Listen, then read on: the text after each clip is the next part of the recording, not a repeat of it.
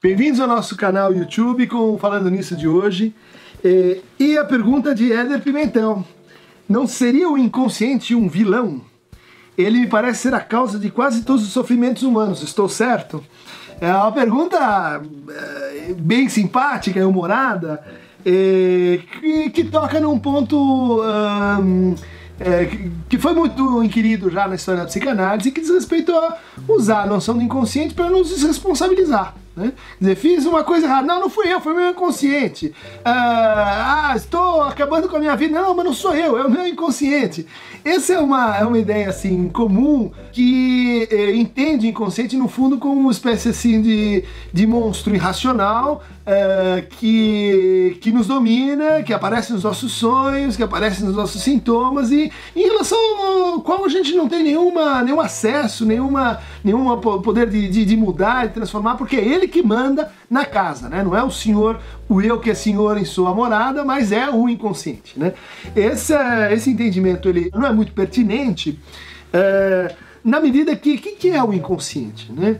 O inconsciente é, ele não é um, uma espécie de depósito, de armário, né? Que está lá com os livros que a gente censurou na nossa vida. Mas o inconsciente, o inconsciente é produto do conflito. Né? E o inconsciente é produto de uma atitude e uma atitude pela qual ah, nós somos responsáveis. Uma atitude que a gente poderia descrever assim: é aquela atitude de eu não quero saber disso. É a atitude de negar. Ou seja, diante do conflito, o conflito dá trabalho, o conflito uh, implica em idas e vindas e voltas e reconhecimento da gente, do outro, do mundo, implica em circunstâncias, implica num, em muita coisa.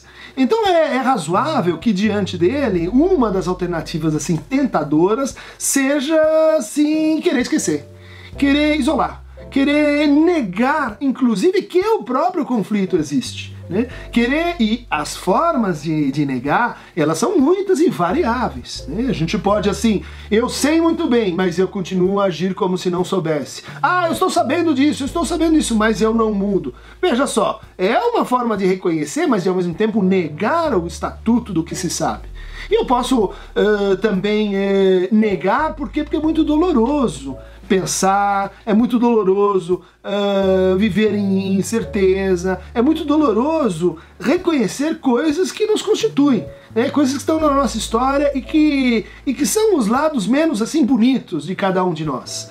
Então é, o inconsciente é um pouco o vilão, mas é o vilão que a gente inventa, é o vilão que a gente cria. É por isso que o Darth Vader, a bruxa, são os personagens que a gente gosta mais, especialmente quando a gente é pequeno. Né? Por quê? Porque ali estão, estão presentes, estão representados, mas à distância, né? guarnecidos pela, pela, pela história, pela ficção, aquilo mesmo que a gente não quis saber. Então tem nomes esses, esses atos de negação, né? Pode ser um recalque, pode ser uma foraclusão, pode ser uma renegação, eh, pode ser uma dissociação.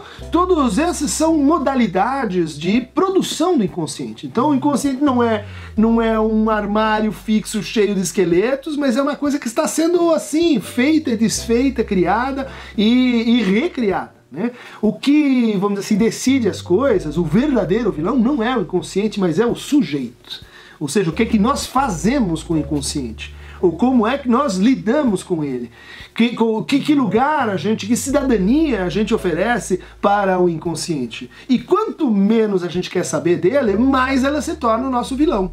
No fundo, o neurótico e o seu sofrimento assim cotidiano, na sua miséria neurótica, é aquele que paga um preço demasiadamente alto para não saber, para não querer saber, para não se envolver com o seu inconsciente.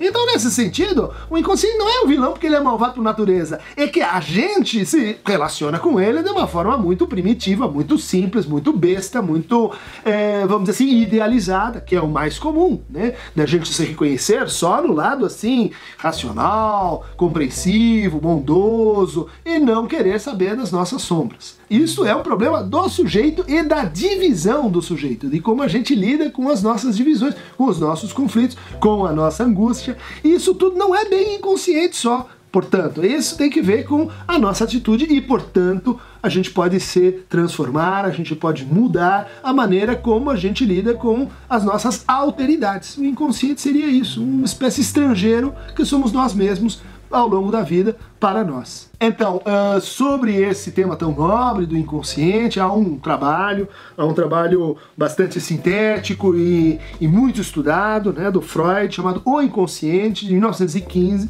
e entre as várias traduções aí disponíveis, eu destacaria esse trabalho do uh, Luiz Alberto Hans e sua equipe né, de tradutores, que, que traduziram apenas alguns volumes eh, das obras completas, mas que de fato disponibilizou para gente um trabalho meticuloso, né, com comentários diretamente do alemão, eh, nesse segundo volume da editora Imago, uh, da nova tradução uh, dos escritos sobre psicologia do inconsciente, obras psicológicas de Sigmund Freud, uh, pela editora Imago, Rio de Janeiro. É isso. Quem quiser eh, mandar comentários, críticas e, e, e, perguntas para o nosso canal YouTube, basta ligar aqui no Aqueronta Movebo. O Aqueronta Movebo é é a fórmula que o Freud eh, coloca na interpretação dos sonhos, né? Se Nike eu supero, se não consigo dominar a, a parte assim eh, superior, celestial, Aqueronta movebo, vou me dirigir para os infernos. Aqueronta é aquele barqueiro, né, que, que cruzava as águas, né, dos infernos eh, entre os gregos. Então, vamos dizer, é exatamente lá que mora o inconsciente. Aperte aqui no Aqueronta movebo, aperte aqui no inconsciente, lá embaixo, né?